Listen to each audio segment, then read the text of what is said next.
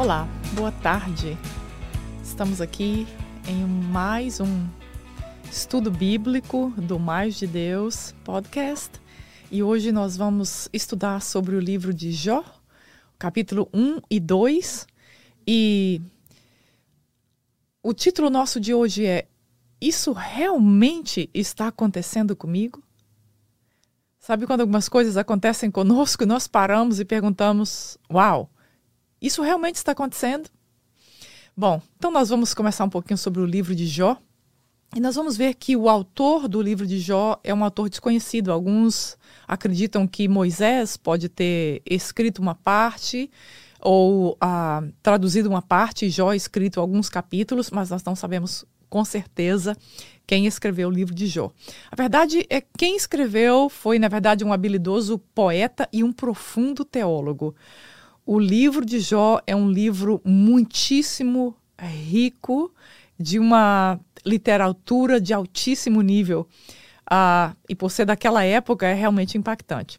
Então, a vida de Jó acredita que deve ter acontecido no período de Abraão e Isaac na terra de, Lu, de Uz, no norte uh, de Canaã.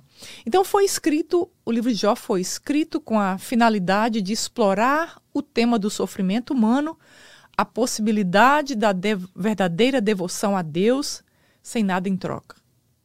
E o final do livro aponta para a necessidade de Jesus Cristo. E Jó tinha sete filhos e três filhas. E ele era o homem mais rico do Oriente Médio no momento da sua vida, quando ele estava uh, vivendo esse período. Então, nós vamos uh, começar estudando sobre uh, como é que nós conhecemos os nossos limites como pessoas, como seres humanos. Então eu vou começar lendo, eu gosto de ler a palavra uh, de Deus. Uh, Para mim, é a coisa principal no estudo bíblico, é a palavra de Deus, é quando a palavra de Deus é lida. Então nós vamos ler uh, Jó no capítulo 1, eu vou ler do verso 1 a 3. e nós vamos encontrar aqui no livro de Jó a sabedoria desse livro extraordinário que nós temos em nossas mãos, que diz assim: Na terra de Uz vivia um homem chamado Jó. Era homem íntegro e justo, temia a Deus e evitava fazer o mal. Tinha ele sete filhos e três filhas, e possuía sete mil ovelhas, três mil camelos, quinhentas juntas de boi e quinhentos de jumentos e tinha muita gente a seu serviço. Era o homem mais rico do Oriente. Vamos parar aqui um pouquinho. Então, o que aprendemos sobre Deus e sobre nós mesmos em um desastre? O livro de Jó é um livro uh, impactante e sempre que nós queremos resolver, uh, é, definir uma pessoa que está passando por um sofrimento longo, então nós dizemos que essa pessoa precisa ter a paciência de Jó, porque realmente é impactante a forma como Jó passou por toda essa situação. Então, o que nós aprendemos sobre Deus e o que nós aprendemos sobre nós mesmos no livro de Jó? Nós lemos aqui os três primeiros versículos, falando que Jó era um homem correto, era um homem temente a Deus, e descrevendo um, pouquinho sobre quem era Jó. Então, Jó, é importante lembrarmos, vamos comparar Jó hoje como uh, Bill Gates ou Slim, ou um dos homens mais ricos uh, do planeta. Então, Jó era o homem mais rico do Oriente Médio naquele momento. Mas a sua singularidade residia não nas riquezas dele, mas sim pelo fato de que ele tinha um caráter reto e perfeito diante de Deus. Então, Deus escreve Jó como homem de caráter perfeito, ou seja, ele não carregava nenhuma deficiência moral ou ética em seu caráter. Ele respondia exatamente ao que Deus requeria dele. Ele aceitava viver os padrões de Deus para a sua vida porque ele temia a Deus. E esse temor a Deus no original é uma é como se Jó estivesse o tempo inteiro consciente da presença de Deus com ele, por isso ele caminhava com Deus. Então, ninguém no Oriente Médio era próspero como Jó. Então, naquele tempo, a riqueza era medida pela quantidade de animais, pela quantidade de empregados que a pessoa possuía, ah, porque não, já que não existia dinheiro naquela época, né? Ah, portanto, um, existia um custo bem mais alto para manter a pecuária, a, a comida, os pastores, a administração de tudo isso, né? Então, uma catástrofe poderia trazer um prejuízo altíssimo a Jó. Então, nós vamos ler aqui o verso 8, nós vamos ver como é que Deus honra a Jó. Vamos ver a honra que muitas vezes nós estamos esperando de pessoas, o reconhecimento que estamos esperando, talvez nunca vai vir. E talvez é melhor que não venha, porque não é o ideal para a nossa vida. Mas vamos ver o que acontece quando os céus honram uma pessoa. O verso 8 diz assim: Disse então o Senhor a Satanás: Reparou o teu servo Jó? Não há ninguém na terra como ele, irrepreensível, íntegro, homem que teme a Deus e evita o mal. Imagina você quando os céus declara, ou dos céus alguém declara, que aqui na terra nós somos uma pessoa íntegra e tememos a Deus. Essa afirmação de Deus a respeito de Jó no verso 8 nos ensina que a nossa confiança em Deus não deve depender das especulações dos curiosos. Nós sempre deixamos as nossas emoções serem movimentadas de acordo com as especulações que as pessoas fazem a nosso respeito, mas aquilo que as pessoas pensam a nosso respeito ou dizem a nosso respeito não é assim tão importante. O importante é o que Deus pensa ao nosso respeito. É o que Deus diz ao nosso respeito, como é o que ele está dizendo aqui a respeito de Jó. Deus deseja que confiemos nele, mesmo quando não compreendemos as razões da adversidade. Então, vamos ver o que acontece quando agora a fé Satanás foi até Deus e pediu para provar o servo Jó. Porque Satanás tinha, pensava que Jó amava a Deus pelo que Deus havia dado para ele. Então ele põe essa proposta para Deus para provar a Jó. Então vamos ver no verso 9 a 11 ainda do capítulo 1, que diz assim: Será que Jó não tem razões para temer a Deus? Respondeu Satanás: Acaso não puseste uma cerca em volta dele, da família dele e de tudo que ele possui? Tu mesmo tens abençoado tudo o que ele faz, de modo que os seus rebanhos estão espalhados por toda a terra. Verso 11. Mas estende a tua mão e fere tudo o que ele tem, e com certeza ele te amaldiçoará na tua face. Deus, Satanás pediu para tocar a vida de Jó e Deus permitiu Satanás tocar a vida de Jó. Então, Deus permitiu, e é bom lembrarmos que Jó foi tocado por Satanás simplesmente porque Deus deu permissão. Do contrário, Satanás não poderia ter tocado. Ou seja, Satanás não tem a mão livre aqui nesse planeta para fazer o que ele quer. Com os filhos de Deus, ele faz aquilo que Deus permite. Então, Deus permitiu tocar em, Satanás tocar em Jó, mas ele deu limites para até onde Satanás poderia tocar nele. Isto mostra a inferioridade e subjeção de Satanás a Deus. Ou seja, Satanás pode agir, mas ele está sujeito àquilo que Deus, ou até onde Deus vai deixar que ele é, possa tocar.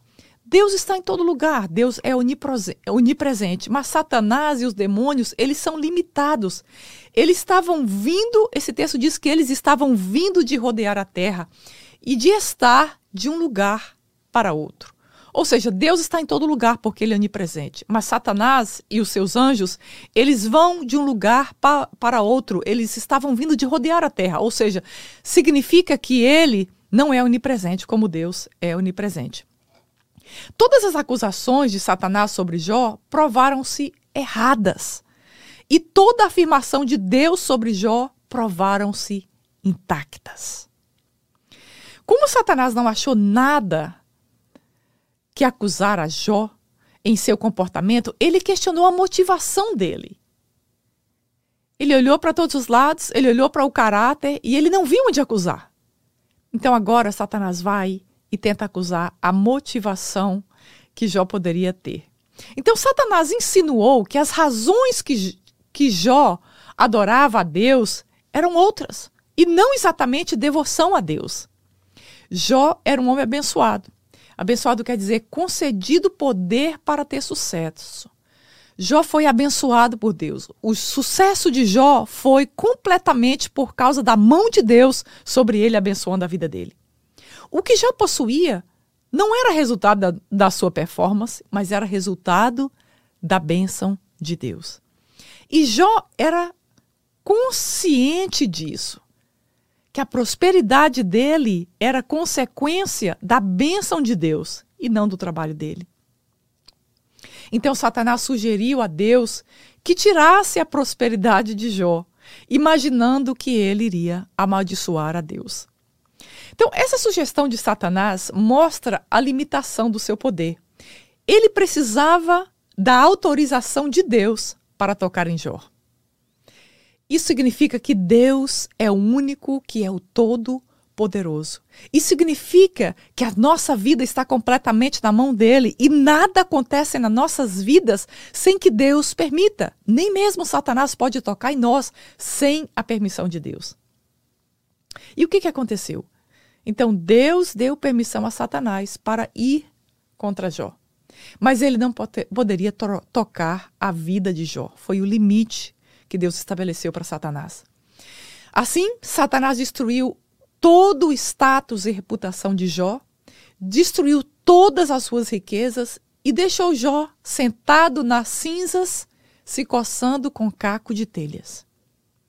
Mais uma vez, Satanás não poderia cruzar o limite estabelecido por Deus. Ele destruiu de todas as formas, mas ele estava proibido de tirar a vida de Jó. Então, nós estamos vendo nesse, nesse texto a soberania e o poder de Deus.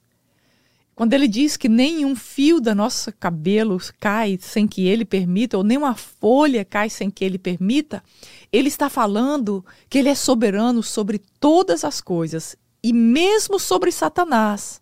Ele coloca o limite até onde Satanás pode atacar. Então, no verso 20 e 22, vamos ver o que acontece. Então, tudo isso, com tudo isso, Jó não pecou e não culpou a Deus de coisa alguma. Ao ouvir isso, o verso 20, Jó levantou-se, rasgou o manto e rapou a cabeça. Então prostrou-se o rosto em terra em adoração e disse: Saí nu do ventre da minha mãe e nu partirei. O Senhor o deu, o Senhor o levou. Louvado seja o nome do Senhor. Verso 22. Em tudo isso, Jó não pecou e não culpou a Deus por coisa alguma. Jó perdeu os dez filhos, e noras e netos. Ele perdeu tudo que possuía, perdeu a sua saúde. Mas nós vemos no decorrer do livro que já sofria de várias coisas. Ele sofreu asfixia, depressão, cegueira, dores agudas, febres, escamação, manchas na pele, coceira, emagrecimento. E ele diz aqui que ele se tornou nu como nasceu. Ou seja, Jó foi despido de todas as coisas. Despido das coisas materiais, despido da sua família, despido da sua própria saúde, e ele se tornou como nasceu, sem nada. E o que nós faríamos se nós estivéssemos no lugar de Jó? O que nós fazemos quando a saúde nos é tirada? O que nós fazemos quando a nossa vida econômica muda daquilo que é a nossa rotina, daquilo que é o nosso normal? Jó, o que ele fez? Ele se prostrou em terra e adorou a Deus. Que coisa linda essa devoção de Jó. A devoção dele a Deus não estava baseado na felicidade das coisas materiais, no seu status quo, seu status social, econômico, mas a devoção dele a Deus estava baseado no amor dele a Deus. Jó expressou sua convicção profunda sobre a providência de Deus quando ele disse: O Senhor deu e o Senhor levou. Entre o dia de nosso nascimento e o dia da nossa morte, tudo que temos e recebemos vem de Deus. Jó faz uma conexão aqui, a forma como ele chegou no mundo e a forma como nós sairemos desse mundo. E tudo que acontece conosco, tudo que nós recebemos do momento que chegamos a esse mundo e ao momento que vamos embora desse mundo, nós temos porque Deus tem nos concedido. Ao invés de rejeitar a Deus, Jó adorou o nome dele. O homem mais rico do Oriente Médio agora estava na pobreza, doente e só. Isso aconteceu com Jó e isso pode acontecer com qualquer um de nós. Nós ouvimos testemunhos, nós ouvimos de pessoas que perdem todas as coisas, que perdem a saúde, que enfrentam um câncer, que enfrentam uma doença incurável. E qual é a nossa posição quando isso acontece conosco? Jó nos ensina. Jó nos ensina a confiarmos em Deus nos tempos bons e nos tempos ruins, nas alegrias e nas tempestades. O que Jó nos ensina aqui não é nada fácil, é extremamente difícil. Muitos de nós já passamos por vales profundos, já passamos por perdas, já vemos, vimos, temos visto pessoas queridas, familiares, perdendo seus bens, perdendo sua saúde, perdendo sua própria vida. E como é que nós vamos responder a Deus diante de tudo isso? Esta foi uma prova para Jó. Satanás estava provando a Jó qual era a motivação que Jó adorava a Deus. E essa é uma pergunta para nós nesse episódio desse podcast. Nós adoramos a Deus e nós servimos a Deus por aquilo que Ele nos dá? Nós servimos a Deus porque Ele nos dá saúde, porque Ele nos dá os bens, porque Ele nos dá paz? Ou nós servimos a Deus porque nós amamos a Deus? Jó termina esse capítulo aqui, esse primeiro capítulo, dizendo: Ele prostrou-se com o rosto em terra, em adoração, e disse: Saí nu do ventre da minha mãe e nu partirei. O Senhor deu e o Senhor levou. Louvado seja o nome do Senhor. Nós sabemos que não é fácil, mas nós podemos contar com a graça do nosso Senhor Jesus Cristo em nossos corações quando nós estivermos passando pela prova, pelo vale. Para nós termos essa atitude correta, para nós termos esse posicionamento correto diante de Deus, nós dependemos da graça dele. Nós dependemos de ter um relacionamento com ele não baseado naquilo que ele nos dá, mas baseado naquilo que nós vivenciamos e no nosso amor por Ele. Gostaria de orar por você. Senhor, nós te louvamos por esse dia, nós te louvamos pela tua palavra, nós te louvamos porque nos momentos de dificuldade e de provação o Senhor está conosco. Deus, nesta hora eu oro por essa pessoa que está me ouvindo. Eu peço que a graça do Senhor, que a força do Senhor capacite esse coração a ser devoto a ti e te adorar em qualquer circunstância. Eu peço a tua graça, a tua sabedoria e as forças do céu, Senhor, em nome de Jesus. Muito obrigada por você escutar esse estudo nessa tarde de Jó, capítulo 1. E eu te convido a você compartilhar esse estudo se você se foi tocado por essas palavras. E nós também temos mais estudos que você pode estar ouvindo se você desejar aprender mais da palavra de Deus. Muito obrigada por escutar o Mais de Deus e até a próxima terça.